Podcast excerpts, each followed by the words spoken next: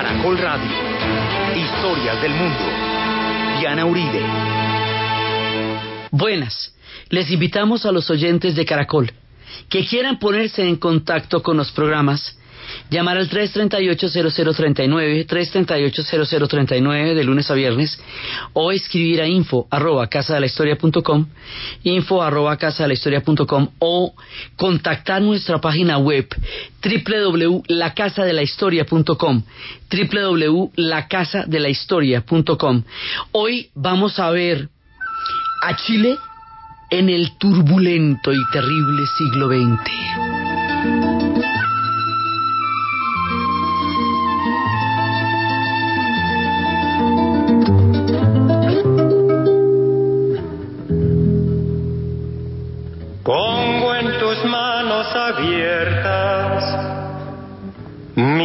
Guitarra de canto, martillo de los mineros, arado del labrador, recabar, Luis Emilio recabar, simplemente gracias por tu luz, con el viento, con el viento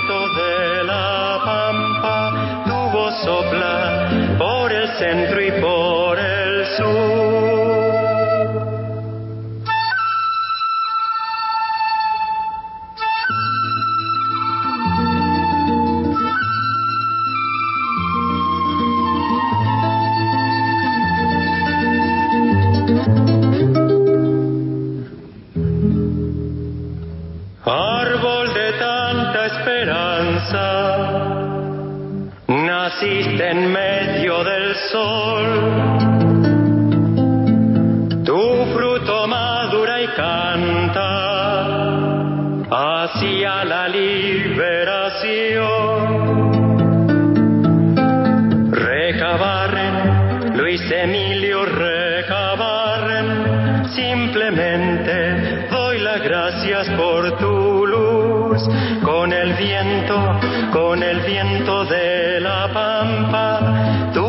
Sopla por el centro y por el sur, recabarren. Víctor Jara. Estamos escuchando una canción que se llama Luis Emilio Recabarren. A lo largo de la serie hemos estado acompañando nuestro relato de la canción popular chilena y algunas veces de la canción de protesta chilena.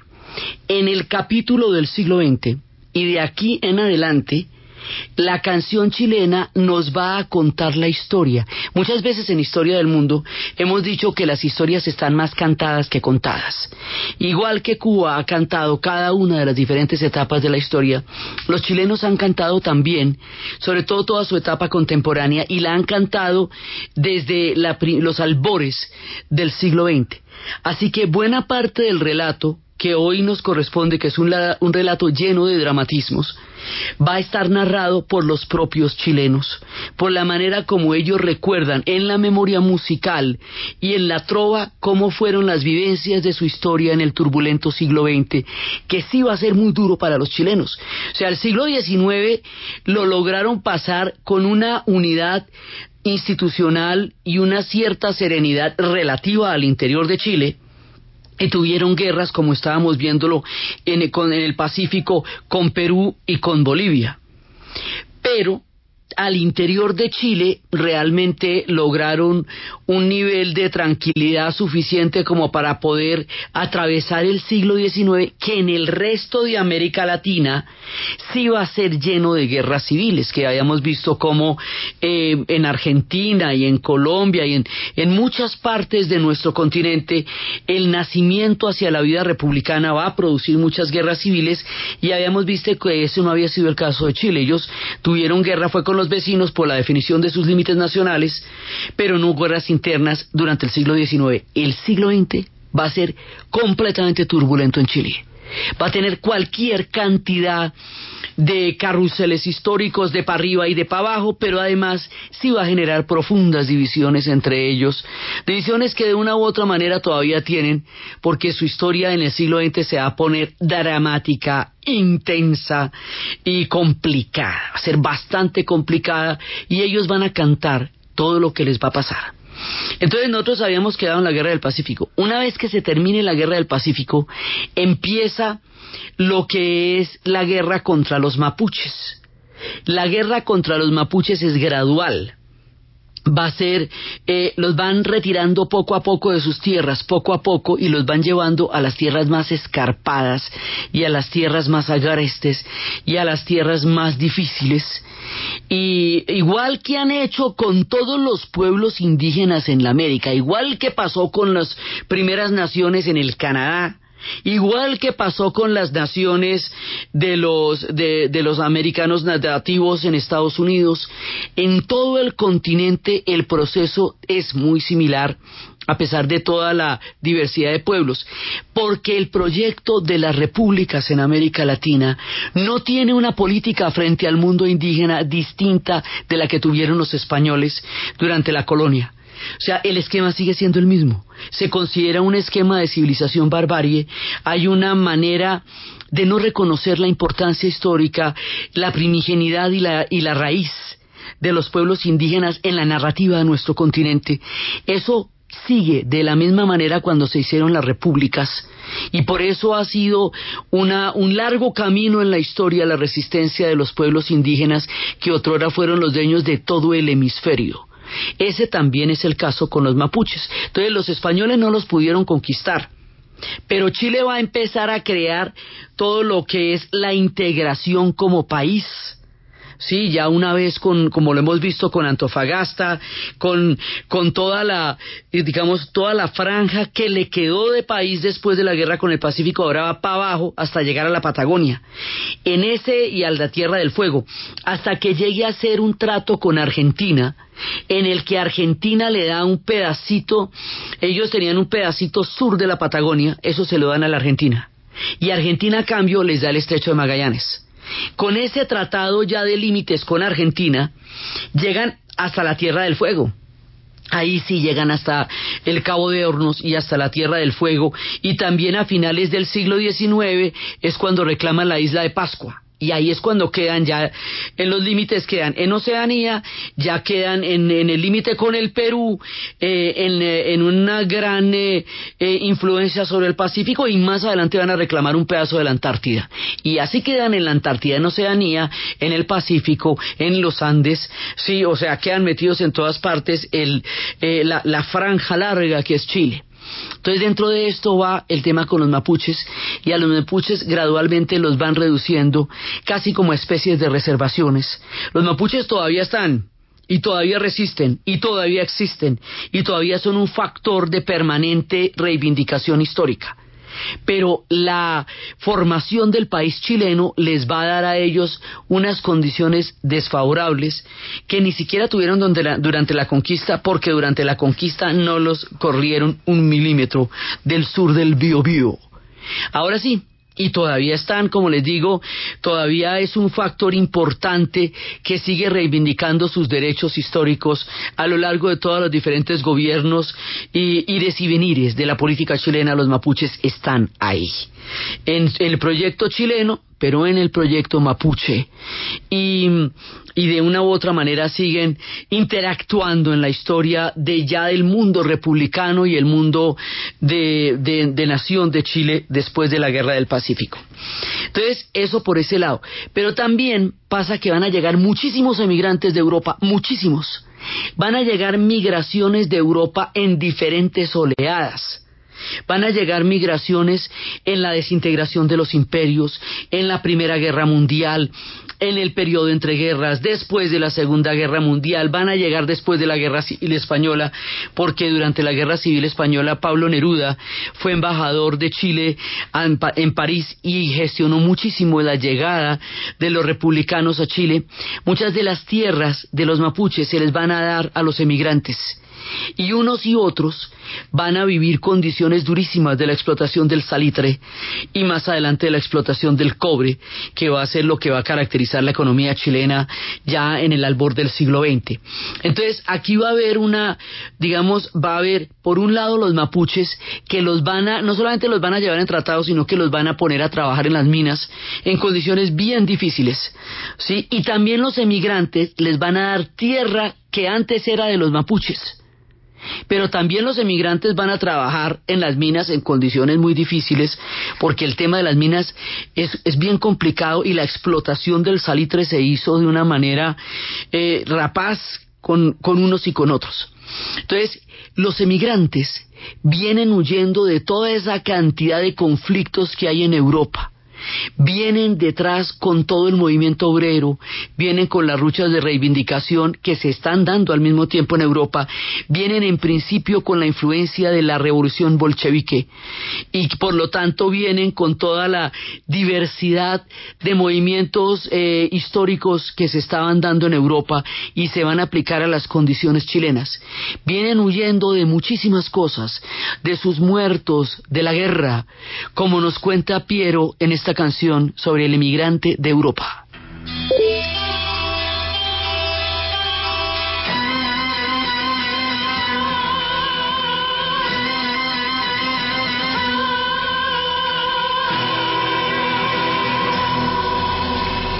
Cargo su bolsa de ropa, viajando llego en tercera, el inmigrante de Europa vino a descubrir la tierra.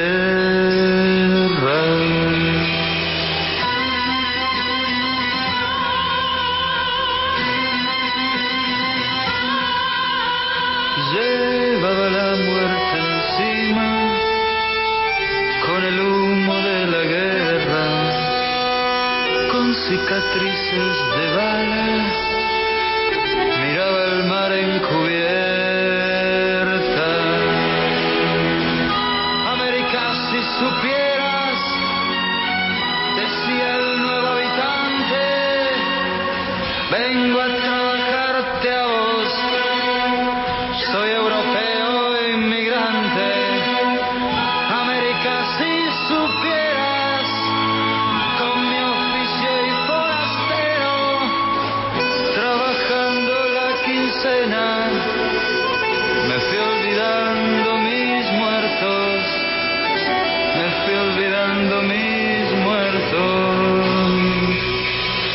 Estos inmigrantes llegan a la Araucaria, es también la tierra donde están los mapuches.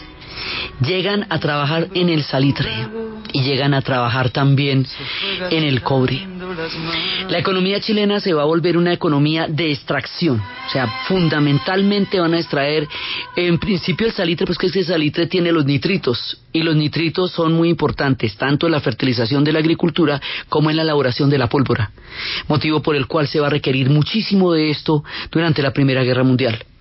Después de la Primera Guerra Mundial, cuando la economía chilena estaba totalmente enlazada a la economía europea, tanto que con los ingleses se pagaban era en peniques y en libras esterlinas, o sea, era, era de ese tamaño. Cuando llega la crisis del 29, la economía chilena se derrumba hasta el punto tal que la Sociedad de las Naciones después diría que uno de los países más afectados eh, por la crisis del 29 fue precisamente Chile. Fue durísimo, durísimo. Entonces, aquí vamos a tener un ciclo en el cual cuando hay problemas económicos, hay cantidades de movimientos obreros, cantidades de movimientos reivindicando salario, reivindicando tierra, reivindicando derechos, descansos dominicales, o sea, todo el movimiento sindicalista que se ha forjado en Europa a finales del siglo XIX y comienzos del siglo XX y que va a tener con la revolución bolchevique un aliento histórico importante, se va a traducir de la misma manera en Chile y en Argentina y en el Uruguay porque es donde van a llegar las grandes migraciones, grandes, grandes. Recordemos que entre finales del siglo XIX y comienzos del siglo XX, 40 millones de europeos llegaron al continente en el norte y en el sur. Europeos que venían huyendo del hambre, como hoy los sirios, como hoy los africanos en las pateras, con necesidades económicas como las que tienen los africanos y los sirios en la actualidad y los libios, pero sin las consideraciones y los tratados que sí recibieron a estos inmigrantes cuando llegaron a comienzos del siglo, eh, mientras que los de ahora sufren las condiciones más duras y más terribles porque nadie en la Europa que fue recibida por el mundo entero no lo recibe. Entonces, resulta que con ellos, con los europeos, vienen los movimientos sindicales, porque la explotación del salitre y luego la explotación del cobre es hecha de una manera brutal, es una, hecha de una manera con muchísima inequidad. Entonces, cada vez que hay una, un movimiento obrero ligado también a las crisis económicas, vamos a ver a lo largo de estos programas cómo la situación política y económica de Chile se vuelve sumamente volátil, voluble, sobre todo la situación política. Esa estabilidad que lograron en el siglo XIX no la van a poder mantener en el siglo XX. Entonces, se juntan una serie de factores. Por un lado están los movimientos obreros con todas las diferentes tendencias, los anarquistas, los socialistas, los comunistas, los sindicalistas por sí solos están los mapuches, que están buscando siempre unas reivindicaciones de todo el mundo que están perdiendo en las condiciones de la minería están las multinacionales que van a tener una explotación sumamente complicada de la minería porque no tiene derechos para los mineros que los están explotando. Entonces, esto es un caldo de cultivo de una gran cantidad de convulsiones sociales. Cada vez que se presenta una convulsión social, cada vez que hay un movimiento obrero grande, invariablemente la respuesta del Estado son matanzas. Y hubo matanzas muy grandes, matanzas como la de Santa María de Iquique en 1907. Estas matanzas a los obreros estas matanzas para eh, responder a los movimientos obreros que buscaban derechos de acuerdo con toda la, conformación de, esta eh, etapa de la historia, hacía que el movimiento obrero cada vez tuviera más y más víctimas y estas matanzas van a ser registradas casi que rigurosa y sistemáticamente por la canción de protesta chilena. Entonces vamos a escuchar una parte de la cantata de Santa María de Iquique de Quilapayún, refiriéndose a la matanza de Iquique de 1907, donde murieron entre 2.200 y 3.000 personas, fueron asesinadas en una movilización por pedir derechos. Así lo cantan. Esto es una, eh, la cantata completa es un, es un álbum entero Vamos a escuchar una canción de la cantata que se llama Vamos Mujer, que es el punto en donde ellos van a ir a Iquique a pedir las reivindicaciones y esperan ser escuchados.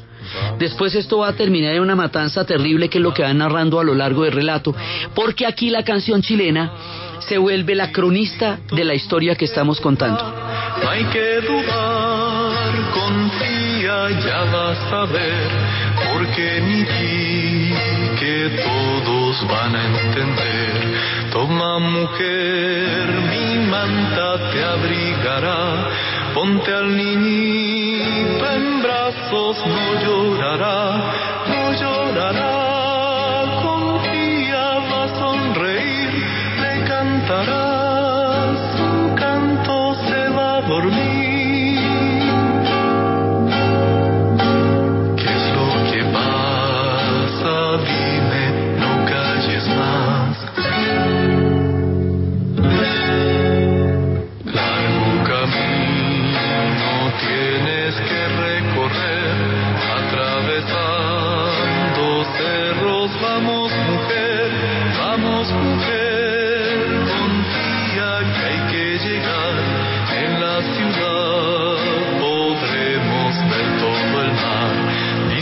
Es grande como un salar, que hay muchas casas lindas, te gustarán, te gustarán.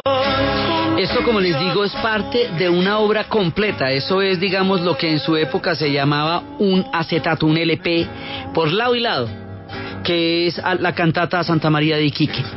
Esto se refiere a una gran cantidad de matanzas del movimiento obrero que se dieron durante esta parte, pero estamos hablando de los golpes de Estado, estamos hablando de un momento sumamente complicado en el mundo de los de la formación del Estado chileno. Entonces, cada uno de estos de estas tragedias tiene una canción. Entonces, esta es a la de Santa María de Iquique, también llevarían al cine una que se llama Actas de Marusia, eh, de Miguel Litín, que cuenta un poco esta historia. Eh, también va a haber una del séptimo, del segundo, del seguro obrero en 1938. Va a haber otra en 1969 en Puerto Montt. Esa se le atribuye a Eduardo Pérez eh, Sandwich y también eh, de una u otra manera salpicaba al gobierno en ese momento de Frey, digamos, estas grandes matanzas obreras van a generar un clima de inestabilidad histórica y política muy grande, aparte del hecho de que hay una alternancia entre gobiernos que quieren hacer reformas porque hay una inequidad muy grande en la formación de este Chile y de América Latina de toda, y cuando se intentan hacer las reformas suceden golpes de Estado y los golpes de Estado son recurrentes, desde ruidos de sabres como el 1924 hasta diferentes golpes de Estado que van a ir ocurriendo en muchos momentos, 1924, 1932, 1969 y finalmente 1973 cuando será el golpe a Salvador Allende. Entonces, aquí se conjugan muchos factores que hacen que este siglo sea tan turbulento. A una de estas matanzas en Puerto Montt, Víctor Jara canta una canción que se llama Preguntas por Puerto Montt, que por sí sola nos explica de qué se trata el relato.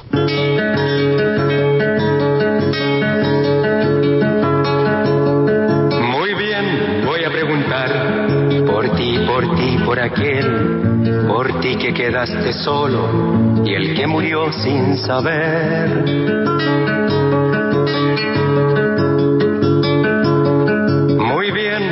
preguntar por ti, por ti, por aquel, por ti que quedaste solo y el que murió sin saber, que murió sin saber.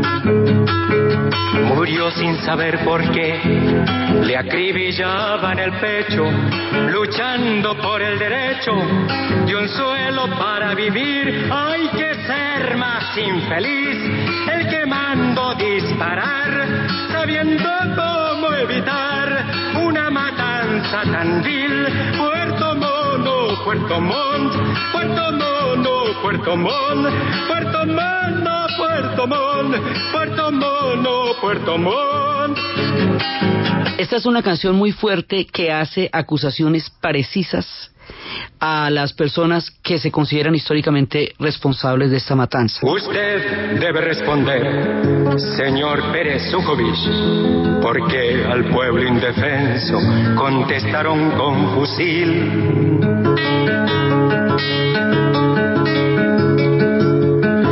Señor Pérez, su conciencia la enterró en un ataúd y no limpiarán sus manos. Toda la lluvia del sur, toda la lluvia del sur. Así, de esta manera, ellos registran todas las historias de las masacres del movimiento obrero que se dieron durante la primera mitad del siglo XX y por eso la canción popular chilena va a ser tan supremamente importante, porque más adelante va a ser el testimonio de todo lo que ha pasado allá. digamos, es la forma como ellos narran en la memoria colectiva.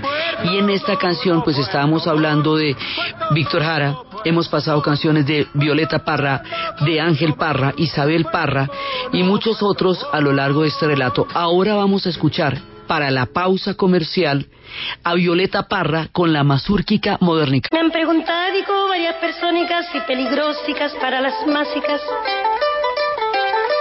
son las canciónicas agitadóricas, hay que preguntica más infantílica. Solo un piñuflico la formularica, pa' mi serentico yo comentárica. Le contestádico yo al preguntónico cuando la guática pide comídica.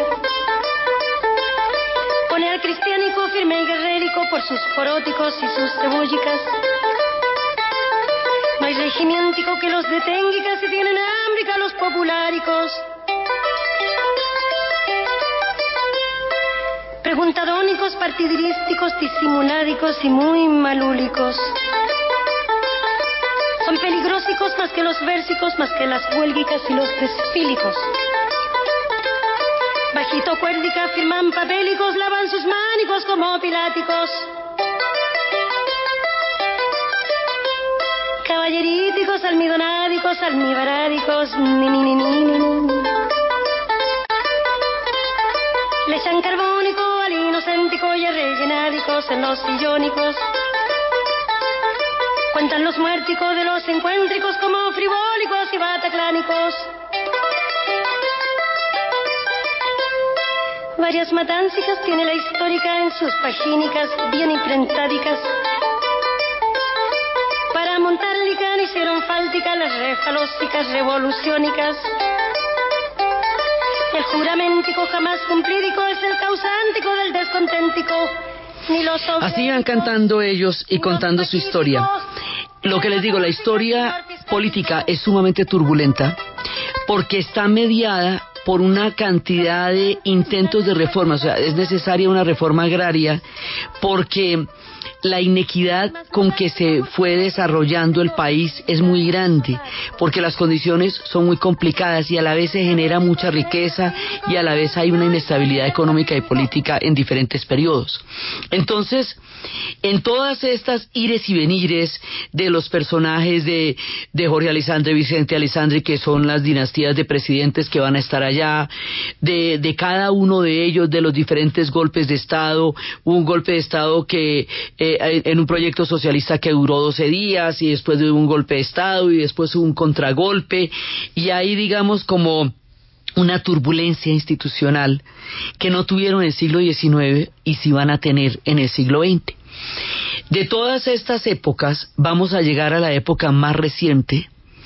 Y la época más reciente corresponde a un personaje que tiene una connotación muy poderosa en el imaginario histórico de América Latina, que para unos es un personaje eh, visionario, que fue capaz de transformar con su ejemplo la historia y para otros fue una persona que protagonizó una época de caos. Hay diferentes lecturas, pero en todo caso es una persona definitiva, no solamente en la historia de Chile, sino en la historia de América Latina, Salvador Allende. Salvador Allende va a estar en los escenarios políticos desde mucho antes y va a aparecer en nuestro relato ya cuando va a ganar las elecciones de 1970, pero él se había presentado a, antes a otros contiendas electorales, había estado en contiendas con Eduardo Frei, había tenido, digamos, durante la época en que se dan todas estas sucesiones de gobiernos, que estaba González Videla, que estaba Lisandri, que estaba Frei, después de varios intentos se presenta Salvador Allende y finalmente va a ganar las elecciones en 1970. Salvador Allende tiene una característica muy particular y es que él tiene un proyecto del socialismo, pero no por la vía de la lucha armada, sino por la vía de la democracia. Hoy por hoy, después de haber vivido el periodo de la era Lula, después de haber pedido el periodo de la era de Pepe Mojica, después, digamos, de los presidentes socialistas que ha habido y hay en el continente latinoamericano, esto no parecería tan extraño, ni tan único, ni tan raro, ni particular. Pero es que resulta que son los tiempos de la Guerra Fría. Y en los tiempos de la Guerra Fría hay una línea que se llama la doctrina de la seguridad nacional. Los Estados Unidos eh, van a hacer la interpretación de la Guerra Fría como una lucha no de los estados entre sí por sus fronteras, cosa que sucedió en el siglo XIX y rarísimamente va a ocurrir en el siglo XX, sino de los estados contra los movimientos subversivos que puedan enfrentar eh, dinámicas de inestabilidad interna. Esto se produce después de la Revolución cubana. Recordemos que la Guerra Fría empieza en Europa con el muro de Berlín y con la división de Alemania, que la Guerra Fría se traslada al Asia con el triunfo de la Revolución China y que va a llegar a América Latina por la vía del triunfo de la Revolución cubana. Después del triunfo de la Revolución cubana, que fue una apuesta a tomarse por las armas el poder para lograr reformas económicas, políticas y sociales, esto se vuelve, digamos, un modelo de una profunda resonancia en el continente. Entonces, en tiempos de la Guerra Fría, la manera como se contrarresta la influencia de la revolución cubana va a ser a través, por un lado, de un bloqueo económico a la isla que, la, que hace que sea imposible comerciar con ella y que acaba de caer, mire cuánto tiempo después terminado el siglo XX y todo, ¿sí? Y por el otro lado, la idea es que va a haber una reorganización del sentido de los ejércitos. Y esa reorganización se va a dar en la Escuela de las Américas, en Panamá. Y esa reorganización va a incluir la tortura y va a incluir la persecución a la disidencia dentro del continente. O sea, hubo muchos golpes de Estado en la historia chilena antes. Hubo muchos periodos de inestabilidad en la historia chilena antes, pero nada de esto alteraba profunda y desgarradoramente la historia como ahora, porque estaban hechos en otro periodo en donde duraban un tiempo, pero luego otra vez había elecciones y otra vez había otro, otro tipo de candidatos. Digamos, es una serie de ciclos, pero ninguno de estos ciclos define ni altera la historia de Chile como va a alterarla este, porque estábamos en el relato en tiempos de la doctrina de la seguridad nacional. ¿Qué quiere decir eso? Que los experimentos de hacer eh, del ejército un protagonista de la política de primera línea y que suprima eh, el papel de los partidos se va a volver una consigna. Así sucede en 1964 en el Brasil. La dictadura paraguaya, como lo habíamos visto en su momento, venía desde 1955, pero se monta en la doctrina de la seguridad nacional, aunque existiera desde antes. Después le va a tocar el turno a Chile en el 73, luego le va a tocar el turno a Uruguay en 1972 posteriormente a la Argentina en 1976, de manera que del río Paraná hasta el Cabo de Hornos todo va a ser lenta y gradualmente una dictadura en un proceso de pocos años, en lo que se conocerá como las dictaduras del Cono Sur. Entonces, este proceso, en el caso chileno, siempre estamos hablando de qué pasa en el gran escenario, qué pasa en el caso chileno. Lo hicimos en la conquista, lo hicimos en las independencias y ahora lo vamos a hacer en la doctrina de seguridad nacional. Entonces, Allende es un civilista, él es marxista, pero es civilista. Él respeta la Constitución, él cree que se puede llegar al socialismo por la vía electoral y no por la vía de las armas. Y lo prueba ganando las elecciones. Entonces, cuando gana las elecciones, empieza a hacer las reformas y empieza a cumplir con lo que él dijo que iba a hacer. Pero los reformadores tienen en la historia un drama muy particular. Resultan demasiado osados para los intereses que están afectando con sus reformas y resultan demasiado tibios para aquellos que esperan cambios radicales y profundos y quedan en la mitad, no logran complacer a nadie, pero sin ellos no avanza la historia. Los reformadores tienen ese karma. Algo así le pasó a Madero durante la Revolución Mexicana, eh, a Mikhail Gorbachev en la caída de la Unión Soviética. O sea, todo aquel que se mete de reformador no le logra dar la medida a ninguno de los dos. A unos amenaza mucho y a otros convence poco, pero son los reformadores los que permiten que la historia se transforme. Este es el caso de Salvador Allende.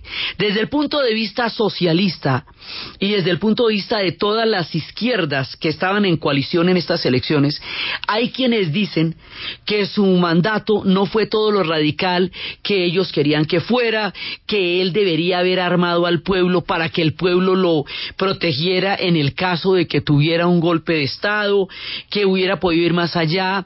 Él sí nacionalizó el cobre, hizo una serie de reformas, pero no nada que violara la constitución chilena. Entonces, eh, hay quienes dicen que, ese tipo de miramientos con la Constitución lo debilitó terriblemente a nivel político desde las críticas que le hacen de izquierda. Desde las críticas que le hacen de derecha, entonces se consideraba que era un marxista que iba a volver a Chile un experimento comunista en la, en la polaridad terrible, en la bipolaridad de la Guerra Fría, todo discurso era extremo, para un lado y para el otro. Entonces, desde el punto de vista de la derecha, esto era peligrosísimo, era un experimento que podía llevar a Chile al desastre económico, al caos, a la inestabilidad y desde el punto de vista de, de, los otros podrían haber sido mucho más profundas sus reformas. Desde el punto de vista de Salvador Allende, él era un civilista y él quería probar que era posible crear un modelo diferente de transformación en América Latina. Y quería probarlo con su propio ejemplo. De eso se trataba el proyecto de la coalición que lo llevó al poder que se conocía con el nombre de la Unidad Popular. La Unidad Popular empieza a hacer el proceso de reformas, empieza a hacer todo el proceso de su programa político, pero al mismo tiempo, como estamos en una época en la que va a haber tanta polaridad y en, los en que los Estados Unidos está interviniendo directamente eh, por vía de la doctrina de la seguridad nacional en los gobiernos de América Latina, como ya lo había hecho en Guatemala con Arveis, como lo había hecho en República Dominicana. Aquí va a haber una intervención indirecta va a haber una intervención de poner cantidades y cantidades de dólares para generar una inflación. O sea, hay un plan de general para desestabilizar el país que va a dar la sensación de un caos terrible. Va a haber una desestabilización por cuenta de los dólares, va a haber una, eh, un retiro de productos del mercado que va a generar desabastecimiento, va a haber, digamos, esto fue una inestabilidad programada que logró generar una sensación profundamente caótica. Entonces, por eso, desde el punto de vista de las derechas, él estaba llevando el país hacia el desastre y mire cómo no había productos y mire cómo eh, la inflación había llegado a límites terribles y mire cómo estaban pasando todas estas cosas. Desde el punto de vista de la izquierda, eh, debería haberse asegurado mucho más y haber apelado de alguna manera a armar el pueblo o algún tipo de guardia que lo pudiera proteger de un viento político tan supremamente fuerte como el que estaba soplando en ese momento en América Latina y en este caso en Chile. En cualquiera de los dos casos, en cualquiera de las dos versiones, en cualquiera de los dos relatos, ambas narrativas existen en el Chile actual. Ambas narrativas se refieren a él con la misma pasión, con lo que él significó como símbolo para América Latina y con lo que sus detractores consideraban que era un factor de ruina para la economía chilena o de caos para la economía chilena. Eh, hubo huelgas de camioneros, también hubo huelgas de sindicatos porque los sindicatos eh, entraron también en, en niveles de confrontación entre la de los camioneros, los transportistas, entre la de los sindicatos, entre el desabastecimiento y entre el tema de una inflación programada que inestabilizara la economía chilena, su gobierno se hizo difícilmente viable en las condiciones en las que estaban dando. Él mm, quería sentar un precedente y era un hombre que fundamentalmente lo que quería era crear otro tipo de caminos que no fueran a través de una lucha fratricida, que no fueran a través de la lucha armada, y eso lo dijo todo el tiempo. Él era de izquierda, era amigo de los gobiernos de izquierda, eh, formaba parte de la izquierda de un mundo que era también parte de la época de la Guerra Fría, todo eso. Pero sus métodos eran los que eran distintos. Ahí era donde estaba. En sus ideologías podría tener muchas afinidades con Castro, con la Revolución Cubana, sí las tenía, pero tenía una diferencia. Él no creía en la toma de, del poder a través de las armas y los otros sí creían que las recetas de revoluciones eran a través de la toma del poder por las armas. Era la manera como se veía la historia en la época y llegar en los tiempos en que las figuras como las del Che Guevara eran icónicas dentro del relato de una América Latina que se estaba construyendo en, en ese periodo de la historia de la manera que se estaba haciendo. En ese contexto, en un Chile que se está transformando, en un Chile que de todas maneras tiene una cantidad de, de movimientos civiles que sí los hubo, y en un Chile que está eh, en búsqueda de una serie de, soluciones a la inequidad, digamos. Como les digo, esto hoy, viendo uno el ejemplo de Lula en el Brasil, no parece raro. Lula efectivamente hizo un gran eh, esfuerzo por disminuir la inequidad en el Brasil. Eh, Lula hizo una cantidad de reformas y eh, no, eso no fue posible, no fue gravísimo allá. Pero antes de que Lula existiera, en el Brasil sí existió la doctrina de la seguridad nacional y ellos fueron los primeros que vivieron un golpe de Estado que trajo como consecuencia una sangrienta dictadura. Entonces hay que tener muy en cuenta la época en la cual él estaba y la, la gente que lo acompañó había dentro del ejército gente que lo apoyaba, como Prats, sí, y también gente que estuvo con él, como Orlando Letelier, gente que estaba dentro de su gabinete, y hay una, digamos, como una búsqueda de un golpe de Estado, de una solución militar que acabe con este experimento, y eso es siempre una amenaza que se va cirniendo alrededor de la, de, de toda la, la época de Allende. Cada uno de los tres años que duró la unidad popular siempre está en medio de estos dos fuegos, en medio de una izquierda que pide mucho más avance y más radicalidad y en medio de una derecha que considera que esto es una amenaza intolerable al statu quo tal como estaba concebido en esa época. Entonces, en medio de estos dos fuegos, con una tradición civilista, con un hombre que lo que quería era probar otro tipo de caminos para hacer reformas que subsidiaran problemas de, de inequidad y de desamparo que tenía la gente, Salvador Allende hace lo que él considera que cree que debe ser importante para Chile y la situación nos va a llevar a un golpe de Estado. El golpe de Estado va a ser brutal. Y lo que se va a desencadenar de ahí en adelante va a ser una tragedia de proporciones enormes. Hay quienes dicen que eso fue lo que posibilitó que el modelo económico chileno eh, se volviera próspero y que fue mal necesario. Hay quienes lo consideran la peor tragedia histórica que ha habido en el continente en la época moderna. Unas y otras son narrativas que los chilenos tienen dentro de su memoria colectiva. La historia de lo que va a pasar ahí y cómo va a ser de fuerte y cómo va a ser de incidente en la América Latina contemporánea y en la memoria de este continente es lo que vamos a ver en el siguiente programa. Entonces, desde los espacios de Chile en el siglo XX, del tiempo en que los mapuches van perdiendo la batalla por las grandes tierras al sur del Biobío, de los movimientos obreros, de las migraciones, del cobre, del salitre, de la canción popular que canta y cuenta las coplas de la vida de la gente y de la figura de Salvador Allende en la narración de Ana Uribe, en la producción Jessy Rodríguez y para ustedes, feliz fin de semana.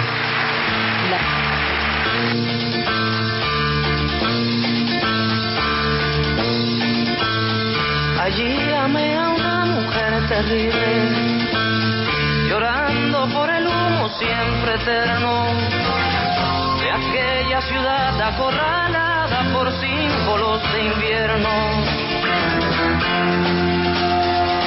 Allí aprendí a quitar con piel el frío y echar luego mi cuerpo a la llovizna.